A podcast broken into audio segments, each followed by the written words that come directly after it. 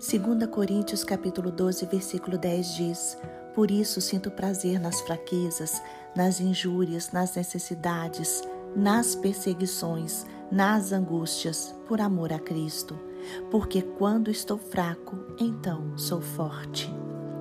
Esta declaração significa que é o poder de Jesus Cristo que nos fortalece. Não é a nossa própria força, não é a nossa própria força que nos sustenta, que nos mantém de pé.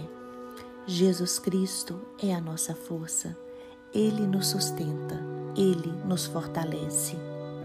Não podemos nos gloriar nas nossas próprias qualidades ou nas nossas experiências. Devemos nos gloriar unicamente na cruz de Cristo.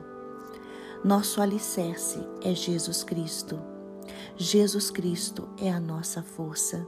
Ele nos sustenta com graça e com poder. A graça do Senhor Jesus é suficiente para o apóstolo Paulo suportar qualquer sofrimento no mundo. Nós não temos uma vida perfeita. Neste mundo nós temos aflições, temos perseguições, temos angústias então, contrariando a lógica humana, devemos agir como o apóstolo Paulo. Devemos nos gloriar e sentir prazer nas fraquezas. As dores devem ser motivos para nos alegrarmos em Jesus Cristo, porque Ele trabalha por cada um de nós. Mas só podemos nos gloriar nas fraquezas através do poder de Jesus Cristo. É Ele que nos ajuda pois quando estamos fracos, Ele nos torna fortes. Jesus Cristo opera em todos os nossos sofrimentos e dores. Apesar das nossas limitações, o poder de Jesus segue operando em nossas vidas. Hoje, reconheça sua total dependência de Deus, assim como fez o apóstolo Paulo.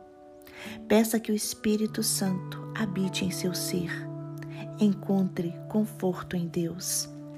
Dê toda a honra e glória ao Pai, ao Filho e ao Espírito Santo.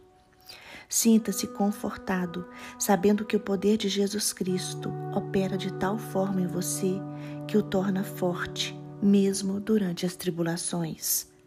Quando você estiver fraco, lembre-se que em Jesus Cristo você é forte.